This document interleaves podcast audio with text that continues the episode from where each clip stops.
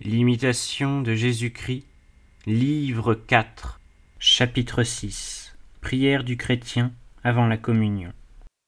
Voix du disciple. Seigneur, lorsque je considère votre grandeur et ma bassesse, je suis saisi de frayeur et je me confonds en moi-même. Car, si je ne m'approche de vous, je fuis la vie, et si je m'en approche indignement, j'irrite votre colère.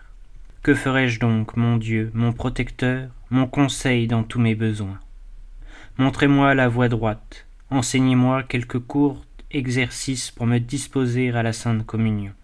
Car il m'est important de savoir avec quelle ferveur et quel respect je dois préparer mon cœur pour recevoir avec fruit votre sacrement ou pour vous offrir ce grand et divin sacrifice. Réflexion. S'il est nécessaire de préparer son âme avant la prière, combien plus avant d'approcher de la divine Eucharistie.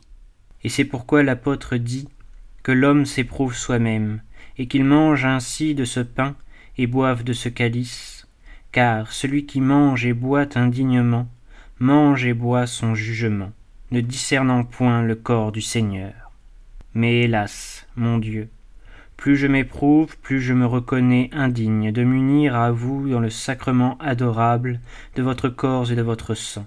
Et cependant, si je ne mange votre chair et ne bois votre sang, je n'aurai point la vie en moi. De sorte que je suis partagé entre le désir de m'asseoir au banquet sacré où vous invitez vos fidèles et la crainte d'entendre ces paroles terribles. Pourquoi êtes-vous entré ici sans être revêtu de la robe nuptiale? Jetez-le, pieds et mains liés, dans les ténèbres extérieures, là où sont les pleurs et les grincements de dents. Que ferai-je donc? Ah, voici ce que je ferai. Je me présenterai tel que je suis, dépouillé, nu, misérable, devant vous, mon Seigneur et mon Dieu, et je lui dirai Ayez pitié de moi, Seigneur, et daignez me revêtir vous-même du vêtement pur, qui me rendra digne d'être admis dans la salle du festin.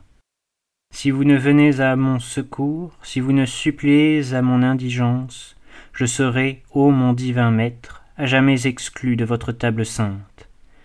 Mais vous laisserez tomber sur ce pauvre un regard de compassion.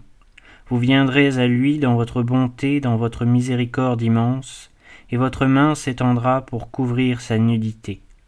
Oui, Seigneur, j'ai espéré en vous, et je ne serai point confondu éternellement.